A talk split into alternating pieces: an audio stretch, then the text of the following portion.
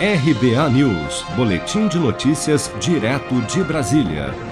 Após um crescimento recorde com uma alta de 2,7% em julho, as vendas do comércio varejista do país desabaram 3,1% em agosto, segundo dados divulgados nesta quarta-feira pelo IBGE.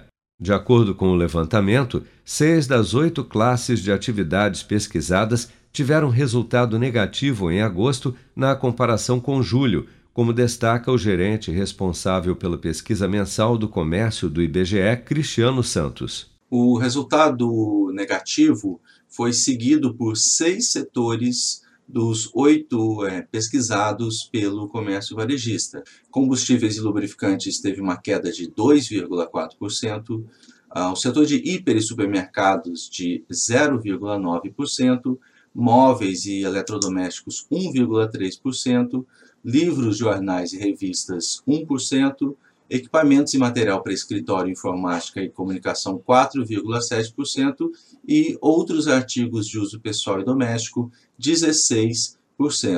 Completando os oito setores do comércio varejista, dois tiveram altas: tecidos, vestuário e calçados com 1,1% e artigos farmacêuticos, médicos e ortopédicos que variou positivamente em 0,2%.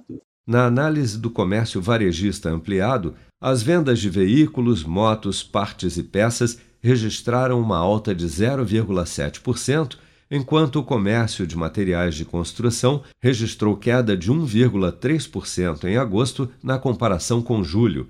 Mas, apesar da forte retração em agosto, o comércio varejista do país ainda segue 2,2% acima do nível pré-pandemia, com um crescimento acumulado no ano de 5,1% e de 5% nos últimos 12 meses.